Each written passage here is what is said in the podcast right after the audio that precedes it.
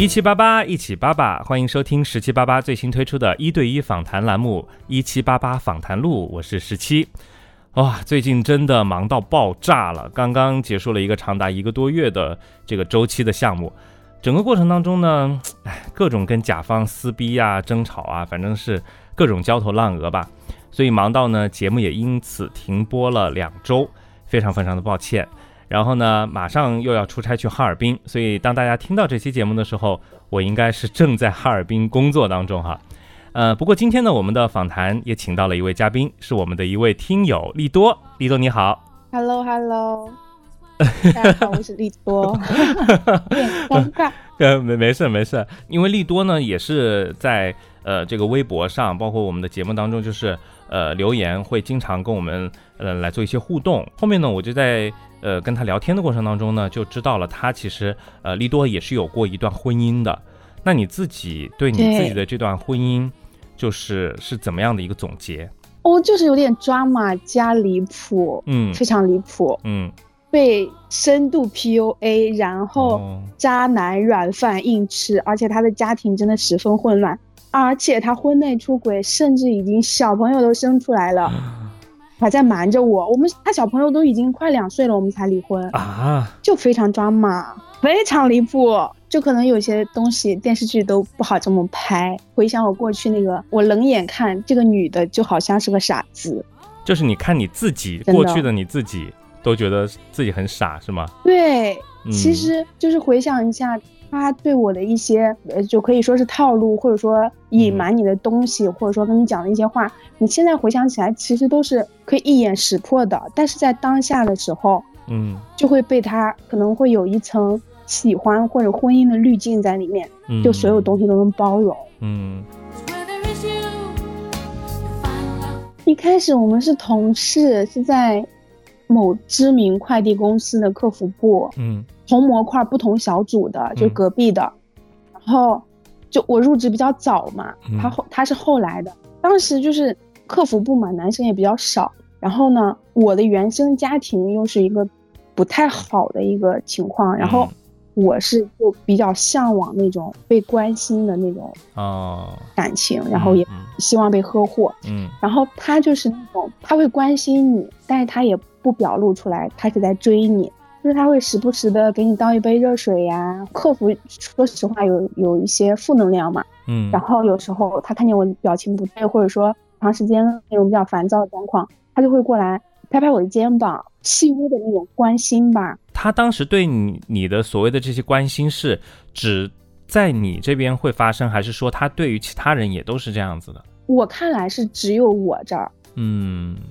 因为我们工作也确实挺忙的，他跟我坐的也不远，然后他只有对我和他的组长这样，但是他的组长是已经结婚生小孩的一个姐姐，就可能也是我的性格比较外放，又朋友比较多嘛，在那个环境里，然后他会过来关心我，然后直到有一次我们确定关系是怎么回事，就是有一天就是工作真的非常非常非常累，然后高峰期，然后我就在工位上就默默流泪。他就过来，他就默默给我递纸，然后他就挡在我的旁边。我的我的旁边是过道走廊，街上有人走来走去，就会有人看我。然后他在那儿挡着，然后他就他还不跟我讲话，他就给我写了一张纸条，他说明天我看了你的排班，你休息，我带你出去玩。然后我就立马就感觉哦，他能关心到这样，而且他能挡住别人对我投来的目光，然后他又带我明天去玩，就觉得。这个男孩子还挺好的哦，还挺关心我的情绪的。嗯，哎，他当时就是这些细节，我我现在想象一下，确实，呃，如果身边有一个人这么样细致入微的，就是能够呃照顾到很多很细小的方面，包括你说的，就是帮你挡到其他人的目光啊等等。嗯，我觉得是还蛮暖心的。但是当时你有没有觉得说，那这个人他他知道这么多，会不会就是因为他的这个就是经验很丰富啊什么之类的？就说实话，当时我也小，我也吃这一套。嗯嗯嗯，二十出头嘛，因为学校毕业非常抓人那种点，根本想不到说他是不是对以前会对有有人这样啊，还是怎么样？嗯。然后后面的话，就第二天不就带我去，他就带我去欢乐谷。其实这个时候他就已经开始了他的骚操作了。嗯。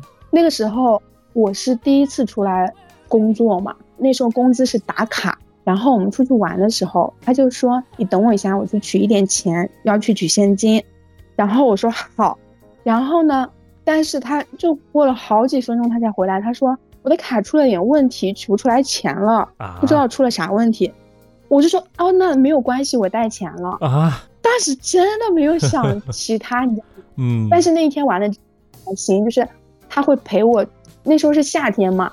他陪我玩，就是在水上，然后滚滚滚，人钻到里面的那个滚滚滚充气的那个东西。嗯嗯嗯。还陪我晒太阳，去排队过山车。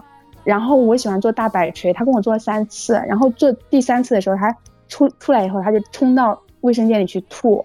嗯。就觉得哇，这个男孩子真的还蛮抓人的。你根本就不会想到说，当天你的开销都是你来花的，是不会想到。那个时候是你们第一次出去吗？对，第一次。嗯，你当时也没有觉得任何不对，有什么？我没有觉得，因为他他就过来，他一脸真诚，他说我的银行卡出了问题。哦。因为我也确实不懂嘛，咱也不知道说银行卡会有什么问题取不出来钱啊，怎么样的，确实也没有遇到过。嗯。第三天也不知道第四天，我就在那个茶水间里面，地上有一滩水，我就滑倒了，手腕杵到地上很痛，然后呢，我就去。嗯，我的组长就带我去那个医院嘛，拍片子，然后怎么样？然后正好拍完以后，那时候他不他不上班，他那天正好好像是倒班，我们俩不是一个班。嗯，然后呢，他在滴滴，他给我发消息。然后我说我在医院摔倒了怎么样？然后他就立马就不跑不拉滴滴了，冲到医院就去。然后又说你摔倒了怎么不跟我讲？怎么样怎么样？什么事能有你摔倒重要呢？我我拉滴滴什么时候不能拉呀？怎么样？因为当时也是看到这一点，就是说我们工作其实也挺忙，然后倒班有上午班有晚班，晚班是到晚上十点，早班的话他会早上四五点起来去起床去拉活，然后五点钟下班继续去拉。然后晚班的话是一点上班，上到晚上十点。嗯，他会早上去跑一上午，然后晚上继续去拉活，拉到十二点，然后回家睡觉的那种。哦，就那个时候觉得这样听起来他真的很像是的，是的，是的，会觉得他这个人还是蛮努力的啊。当你看到这个男生他这么努力在赚钱，然后他对你又细心，很容易就沦陷掉。可能有一次晚上都十点了，他给我打电话，他说你下楼，我带你去一个地方。然后他带我去，我们当时在北京嘛，他当就直接晚上开车带我去秦皇岛，我们去看日出，这么浪漫，就是也 也很浪漫，对，也很浪漫。很快，然后大概两个月的时候吧，他就说，那不然我们住在一起吧。他当时是跟他父母住一起嘛，嗯，然后我就想着是不是有点太快了，然后我就跟他讲，我说会不会太快了？他说。他很会撒娇，他就一口一个姐姐，一口一个老婆。他比我小一岁，嗯，我当时就很吃这一套。他说我不行，我不想每天把你送回来，我不想每天我们见不到面怎么样？我想每天回家抱抱你啊，怎么样？嗯，我说那好，那现在试一试。住在一起过了大概半个月的时候，有一天晚上他抱着我就哭了，他就说，嗯，觉得客服的工作压力也很大，然后觉得。不是一个男人该做的事情，每天都跟客户在扯皮呀，乱七八糟，然后他就哭得很难过。然后他爸爸当时也给他打电话凶他，说他不赚钱，他不攒钱。当时很不理解，我说他又跑滴滴，他又工作。然后他一哭诉以后，我就特别心疼。我说不然你就辞职吧，你找一个，你换一份工作。那当时你没有想过说他都没有找到下家的话，就这样辞职会不会有太大的风险？真的没想过，我当时真的是个傻子。嗯，但是他也确实有不工作的时候，也确实是有拉滴滴，然后会接送我上下班。嗯，当时就确实表现还蛮不错。半年多左右的时候，嗯，他就跟我说，反正我们现我现在也没有工作，然后时间也比较多，要不然我们把婚礼准备一下吧。那那那个时候都男方都没有经济收入，他怎么结婚啊？就是咱也不知道。就是你当时你都没有想过这些问题吗？对，当时就是爱情至上，就是再扯远一点，真的就是我觉得这一点其实原生家庭对我的影响真的很大很大。嗯，我原生家庭的条件就还不错，但是我父母打架一辈子来的，然后离婚也是不和谐，我就觉得爱情至上，经济无所谓。嗯嗯，我明白，因为我之前有一个对象也是，呃，在很多年前。然后他家呢也是属于那种爸妈会经常在家里打架，然后摔东西的那种。嗯，所以他在一开始跟我在一块儿的时候，就马上的就住到我家里来了，就是想要生活在一起。然后生活在一起谈恋爱没多久，他就马上想要跟我结婚。就那个时候，给给我的状态就是我还没有做好一个思想准备，但是他却很那个，因为他就给我感觉就是他不太想回家，你懂吗？就是我刚开始不太理解他为什么老是不想回家。我我最开始我还在想说，哎，你爸妈如果觉得说一个女孩子就刚开始谈恋爱，然后就不回家的话，会不会觉得男男生就是不太不太正经，你知道吗？我刚开始会有这种担心。对。但结果后面我发现，哦，原来是因为他回到他家里之后，经常会面对他爸妈呃打架吵架，就是那种不和谐的那种状态，所以他很想要摆脱那样的一个环境啊。所以我也曾经遇到过这样，嗯，对，就感觉。只要我们俩相爱，只要你爱我，我就所有都可以忍，就是没有钱什么的，我们俩只要一起努力，只要相爱，就可以相爱抵万难。嗯，但其实是 no，因为事实告诉我 no。当时真的没有了解清楚，他们在老家，他们是东北人嘛，嗯，在老家甚至连个老院子都没有，连一块地皮都没有。哦，家里真的是一穷二白。我我听下来，我觉得好像你对他的了解还不够哎。就是说，按照我们正常会觉得说要结婚的状态，就首先起码结婚之前，双方父母，然后包括，对吧？就是家庭的条件啊这些，你肯定都要稍微知根知底一些嘛。还有包括就是你对他的经济状况，因为我听你说他首先在辞职之前肯定跟你是同事嘛，那首先就有一份稳定的工作。那另外呢，他又每天对，比如说早上或者晚上都会去很努力的去跑滴滴。那在这样的一个情况之下，他多多少少会有一些积蓄，或者说是这个经济的状况，起码就是觉得还可以吧。但是我好像感觉你对这些都不太了解。当时是有先要订婚，双方父母见面嘛，嗯，然后是他爸爸带着我们两个，还有他妈妈开车去到我们老家，我是山西的，从北京到山西，然后当时双方家长见面的时候，我爸其实。有问过这个问题，嗯，说你们家现在有没有什么资产，或者说有没有什么经济能力，嗯，或者说是你们打算以后在哪里买房什么样的，嗯，因为我当时跟我爸说过，我说他们家条件可能不是很好，就不要问一些很敏感的话题，但我爸还是问出来了，嗯，然后我当时还凶我爸，我说我都跟你讲过了，这些东西我都不在乎，结果啊，后来，后来我们回到北京以后。我妈就跟我讲说，你爸说的话意思我也听出来了，这是一张卡，这个卡里呢是双薪这几年的工资，就是就是说我前夫哥这几年的工资，然后他就给到我了。但给到我以后，我的前夫哥告诉我，其实他们不知道我办了一张信用卡，他们不给我钱，我的开销都有刷的信用卡，你能不能把我的工资卡先给我，我取来一点钱，把我的信用卡还一下。我说 OK，没有问题。嗯，我说你欠了多少？他说当时欠了有三四万。三十多万？当时三没有三四万。哦，三四，吓死我了。但但问题是他为什么不用他的工资呢？他要去借信用卡的钱呢？他的工资卡是他妈交到我的手里嘛？我我我想是不是就是他妈一直在用或者怎么样？但是当时里面不知道有多少钱。他说估计工里工资卡里面的钱也也就刚够他还信用卡。我说那好，那你拿走，反正你现在也不发工资了嘛。嗯，他也就当时已经辞职了，也不发工资了。我说那你拿走。然后呢，又过了没多长时间，他妈就说就开始谈彩礼了嘛。嗯，我说那嗯，既然条件都不好，那你们就全部一共，我也不要车不要房，也没有要求你们买，那一共给我十万就可以了，就是也不用再额外买三金，也不用乱七八糟的，都没有要嘛。嗯，就是全部要了十万，但是我还带。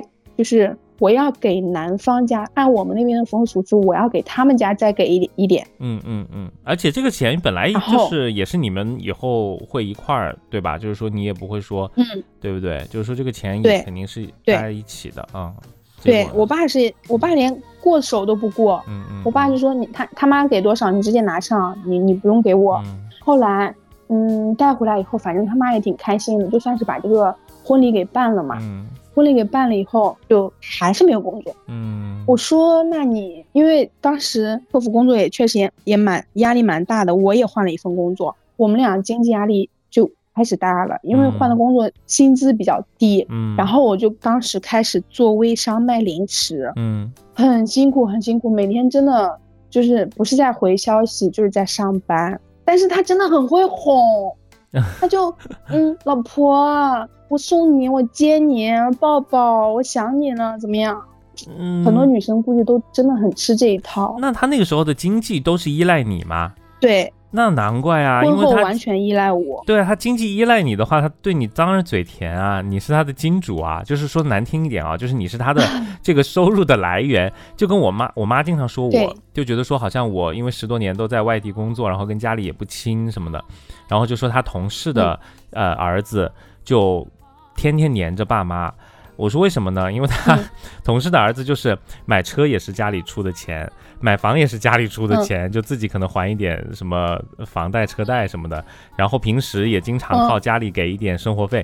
我说那那那当然他要贴着自己的爸妈，对不对？因为他就因为他的经济在对方那边嘛。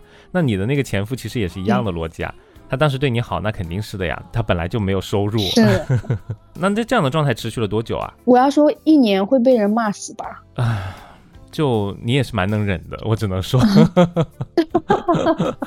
当时在这个过程当中，你有没有去想过，就是没有去催他找工作，或者说他自己对于找工作或者干活这件事情，他是什么样的一个态度？有啊，我有催啊，我肯定会催。然后他也尝试着去找工作，然后他甚至就是，嗯，想找一些旁门左道哦，就是比如往 KTV 里面去送一些烟酒。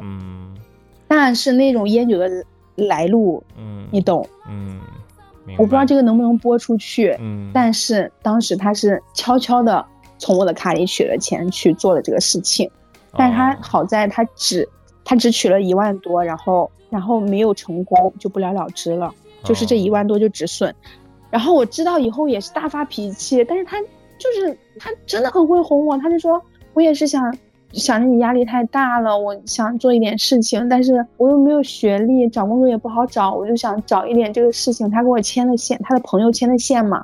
他说，嗯，他牵的线以为会成功，想能赚一点点快钱过来减轻你的压力。我不想看你这么辛苦，然后这事儿就翻篇了，就过去了。大概一年多以后吧，他开始找了一份工作，但是找了工作，反正也是换了几份。终于有一份开始稳定了，嗯，然后我们就开始出问题了。他可能觉得他自己赚钱了，就理直气壮了吧，嗯，他就会硬气，他说话会就是莫名的开始硬气了。就就是我刚才说的呀，因为他之前的经济是依赖你，所以他在你面前只能服软，你懂吗？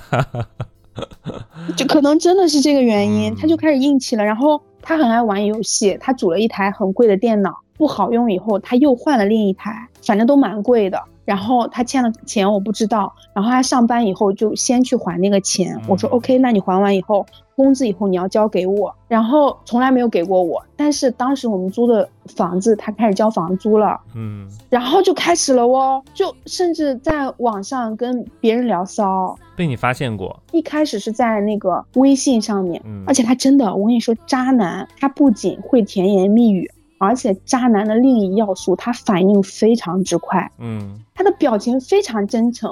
他是点游戏陪玩，然后加了微信，加了微信以后被我发现，然后他就他甚至掉眼泪，然后当着我的面把微信删掉，发誓以后再也不再也不会。但是过了没几天，有一天中午，我当时的公司离家很近，中午回家取东西，发现他的 YY，他下载了 YY，就是 YY 交友软件吗？是。就是他们游戏经常用的那个东西，发现他跟那个女的在那个平台上开始聊，因为当时他就是已经跟我说，他说在北京发展不好，我们不然去南方发展。嗯，然后有一个契机是我的朋友也在这边做电商，然后我在那边的时候也有在兼职，也也有在稍微投资一部分，跟他一起合伙在做一个电商的一个东西。我说那 OK，然后他在 YY 上跟那个女的说。等过一段时间，我去到那边的时候，我给你组一台电脑，我给你八，我给你拿八千块钱。但是当时的情况是，他甚至还欠了一屁股信用卡，都是我在补这个窟窿。天，然后他一分钱都不给我。那你都，我都忍了啊！你这这，这是我我 我都不知道该怎么说了。这一下就是 都这样子了，你还能忍？就是你当时都没有任何想到过说离开他，或者说是。两个人暂时分开啊什么之类的？其实是有过的，嗯，但是一方面当时又年轻嘛，又觉得，嗯，刚结婚又离婚又很丢人，嗯，他在我的朋友面前塑造的也是一个好男人的形象，话又不多，又能干又贴心，就出去吃饭帮你洗筷子，给你夹菜，给你剥虾，乱七八糟这种小细节做的真的很好。就他在外人面前很会去做这一套，是吗？对。而且他很会说话，他说话说的很好听，不然怎么在 Y Y 上跟人家聊天呢？对，然后还有一次就是，我不是在下班回家，在晚上网上做那些店铺的一些事情嘛，就是电商那个店铺一些事情的时候，他有一个他的表弟就住在我们家，嗯，然后他们俩。他用我的工作电脑，然后用他自己的电脑，他们两个人在那打游戏。我用着一台一台不太好用的笔记本，坐在床上工作办公。嗯，然后他们就很吵，我就有点生气，我说那个你们声音小一点，我在工作。过了一会儿，他居然让我去做饭，我说不行，我今天真的很忙。他居然就把我的电脑给我摔掉了啊！他直接就把你电脑给摔了。对，当时是我先生气，确实是我先生气。我就说你不要让我做去做饭，我今天真的很忙，我都没有说你在那玩游戏。然后我就床上放小桌子嘛，我就推了一下，结果那个桌子和电脑有点滑，电脑掉下去了，但是掉在了我的被子上。他以为我是在摔，他就拿起电脑把电脑砸在了地上。然后我就离家出走。嗯，但是离家出走都没有超过五个小时，他把我叫回来了。嗯，他叫你回来干嘛？然后他就说好话，他甚至跪下。好啊，跪下来。他说不行。对，他就跪下，他说：“真的，对不起你，我那天不知道怎么了，就就可能他在，我想装一下大男子主义，我不想就是朋友在，我不想丢面子，怎么样的。”然后我就说：“好，那就回家嘛。”后来就过了一小段时间，我们就来南方。他先告诉我说是因为他玩游戏会点陪玩，嗯，他就想说开一个陪玩工作室，嗯，我就想着说他既然已经。不工作了，也不好好工作，也不给我钱。然后，既然这是一个小商机，那不妨就试一下，对吧？当时我手里是有一点点闲钱的，我就想着说是可承受的这个损失，那不妨就试一下。但是当时我奶奶是乳腺癌肺转移，我在家先待了一个月，就相当于说她先来了一个月。嗯，然后呢，在那一个月里面，我们联系也不多，因为我照顾我奶奶也挺忙，她在这边筹备工作室也挺忙。嗯嗯。他工作室是跟游戏上面认识的一个人嘛，就可能这个时候他就已经动一些歪心思了。然后当时过一个月以后我来，我是飞到无锡嘛，飞到无锡我让他来接我的时候，我在那儿等了将近一个多小时他才到，我就很难过。我说我们都一个月没有见面了，然后也没有联系，你来接我我都提前告诉你对吧？嗯。然后你也不能按时来。然后我说的时候我就很委屈，我就默默流泪。他当时就说一句话，他就说。你能不能不要哭了？你除了哭还会什么呀？啊！然后我就呃很难过，当时就很难过，然后当时就慢慢已经动了要离开他的心思了。嗯。但是工作室的钱已经投出投进去了，也没有办法，那就先开一开吧。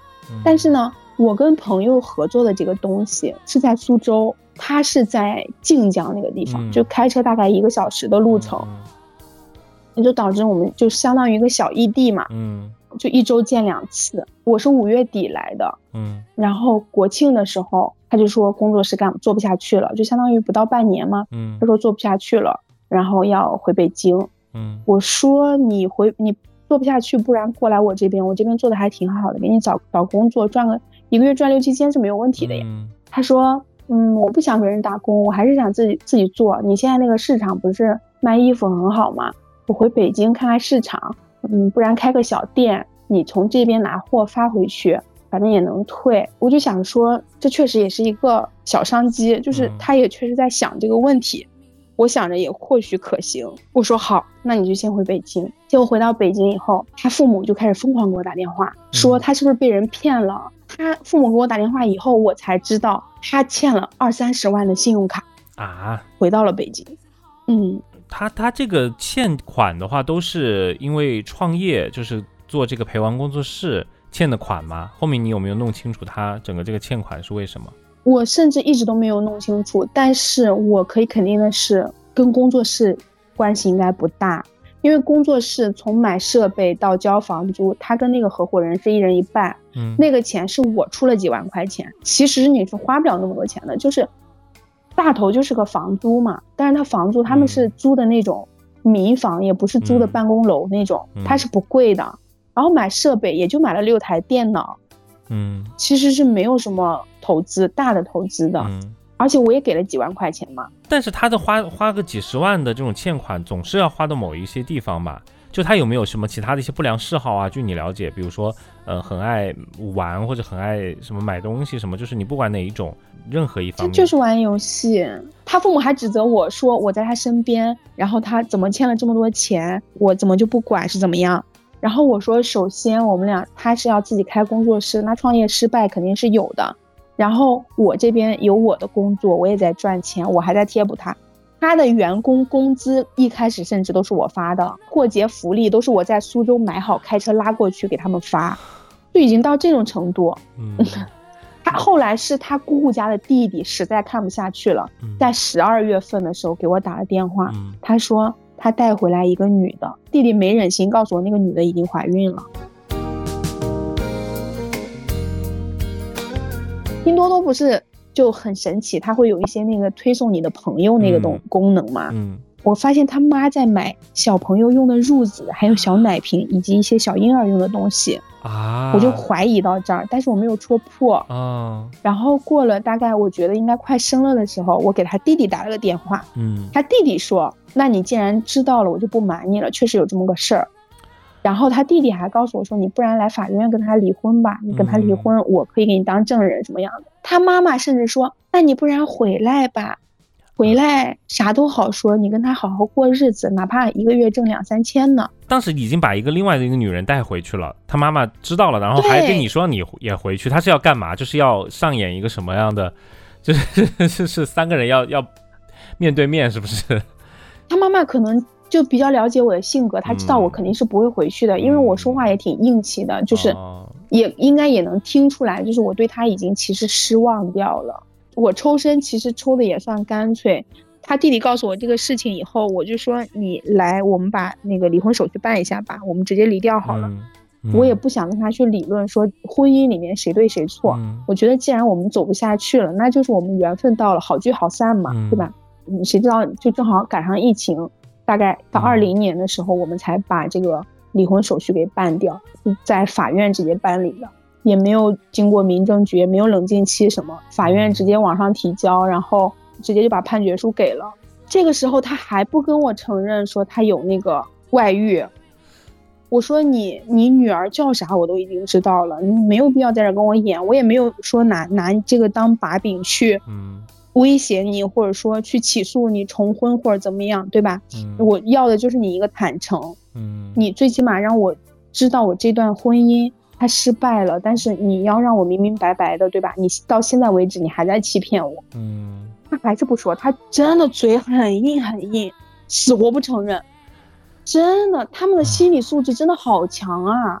我就是哭闹也闹过，然后发脾气也发过，是所有的他都不会承认。就是他在苏州的时候，我我我往返的时候开车。有一段时间车在他那边，我们俩只有一台车嘛。嗯。有一段时间车在他那边，然后后来我去开过来的时候，那个中控台旁边那个匣子里面，甚至有一个用过的口红，让我感觉很像那个《回家的诱惑》里面，就是那个你为什么穿着品如的衣服？就是对方他是知道的吧？应该知道，就是他是有老婆的吧？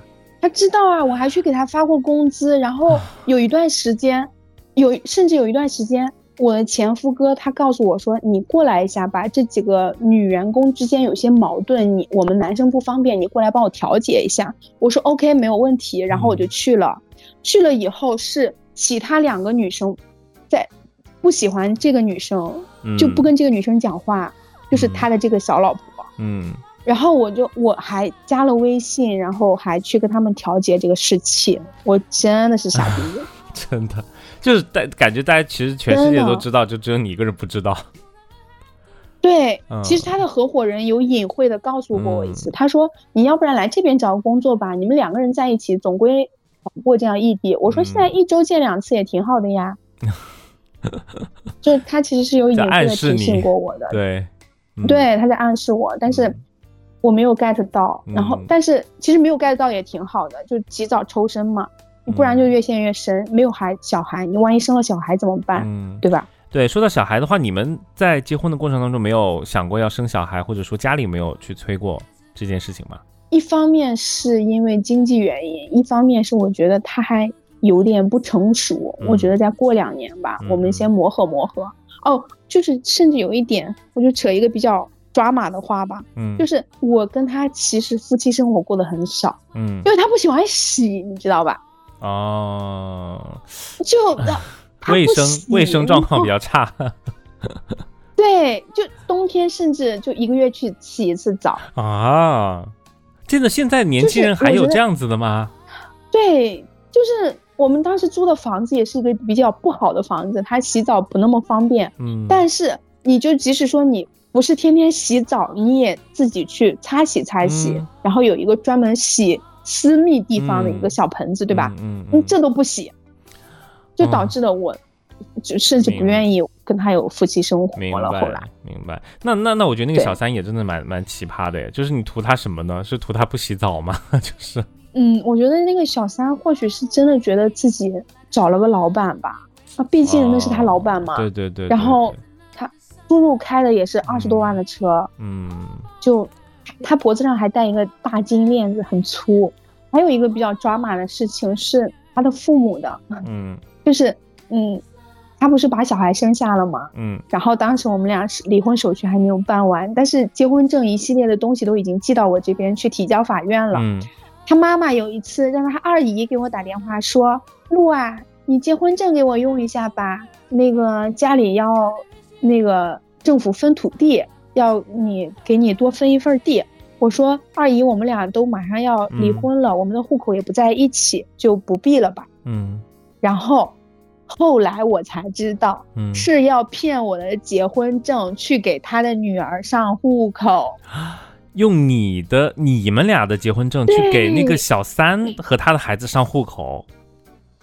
对，因为他因为他我们俩是有了结婚证，现在不是民政局都联网嘛，他没有办法再去领结婚证，所以他的小孩没有办法上户口。呃，因为对，因为他还在婚姻当中，如果然后又和别人生了孩子，他其实应该算重婚吧。还是什么之类的，嗯，他的孩子只能说上到我的，我跟他的结婚证的名下，我我就当时我不知道怎么样，我就脑子一激灵，我就说不必了，我说我们俩要离婚了，不必不必贪这几亩地的小便宜，然后我就给拒绝掉了，对。幸亏拒绝了，要不然自己多个小孩，喜当妈。嗯，但是我觉得，其实因为你前面有提到说，你最开始其实有想过离婚，但是当时你会觉得说离婚是一件你觉得很丢脸的事情，但是后面兜兜转转就是经历了后面更多更抓马，或者说对你伤害更大的事情之后，你才终于是看清楚所有这些一切，然后下定一个离婚的决心。对对，所以我我其实当时是想说的是，就是大家不要觉得离婚，就是收听我们节目的女孩子也好，男孩子也好，就如果说遇到一个不健康的这种婚姻关系或者怎么样，就及时止损，千万千万不要觉得离婚是一件什么很丢脸或者什么的事情，因为拜托，现在已经二零二四年了，真的就是大家对对我觉得离婚真的不是一件什么很不光彩的事情。我觉得这个真的是一个很正常的事情，所以大家一定要要认清楚这一点。嗯，不光彩的是做错事情的人，并不是我们，而且男生的花言巧语听听也就罢了，你要透过他的花言巧语去剖析一下。嗯，也不能很特别着急结婚。我也有许多原生家庭不太好的朋友，他们说向往爱情，渴望婚姻，渴望成自己的家。然后，但是也见过像我一样着急步入婚姻的人，嗯，那些女孩子往往就是受伤的也确实挺多的，因为他们一心扑在这个家庭上。但是有些男生啊，好的男生他肯定有，但是确实有相当一部分的男生，他就会捏住你的这个心理，然后拿捏你，嗯，伤害你。我觉得原生家庭这个大家也是要调节一下，没有必要就是说把自己组建另一个家庭去当做。脱离原生家庭的一个渠道，这样也不太好。其实，那算到现在的话，你们差不多分开有多久了？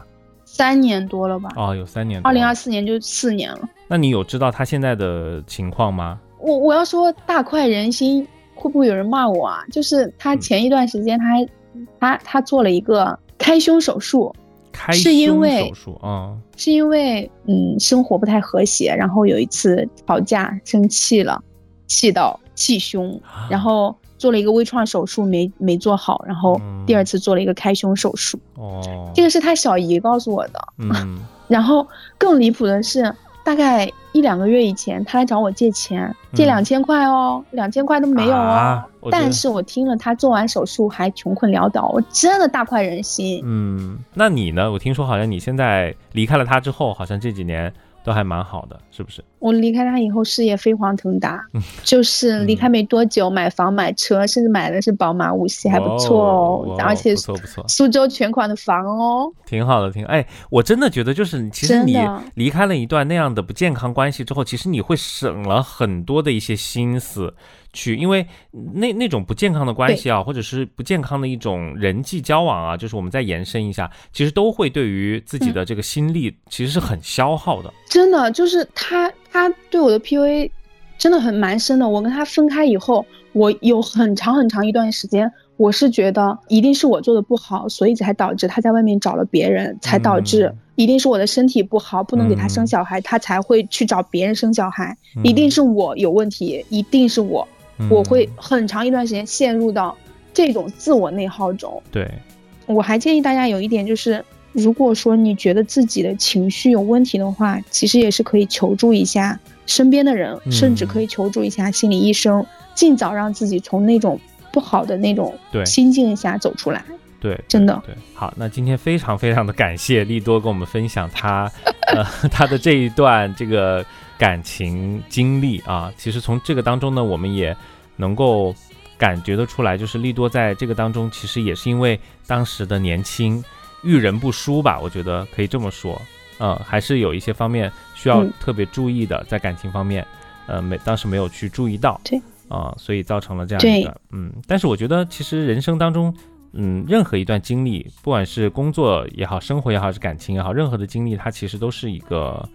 体验吧，我觉得人生就是一段体验啊。有过这一段的话，你在对面对后面的事情，其实你才会知道该怎么去做，才怎么会能够做得更好。嗯，其实你即使说经历过一些不好的事情，不管很多姐妹遇到说自己遇到过渣男渣女什么样的，你也不要对爱情灰心。对，坏的人很多，但好的人也有很多，你一定会遇到那一个很好的人的，一定会的。是的，是的。就大家这个还是要有信心，对于感情要有一个正向的态度，我觉得这个很重要。不要说因为我们讲了这种感情当中不好的，你会觉得说，呃，谈恋爱或者结婚就是一件一件很恐怖的事情，也不要这么去想啊。好，非常感谢利多，那也希望以后还能有机会，然后再来跟我们分享他，比如说刚才听到你说自己创业啊，或者等等这方面的一些一些故事。好吗？好的，好的，嗯，好，非常感谢。那这里是一七八八，呃，我们下期节目再见啦，拜拜，拜拜。为所有爱执着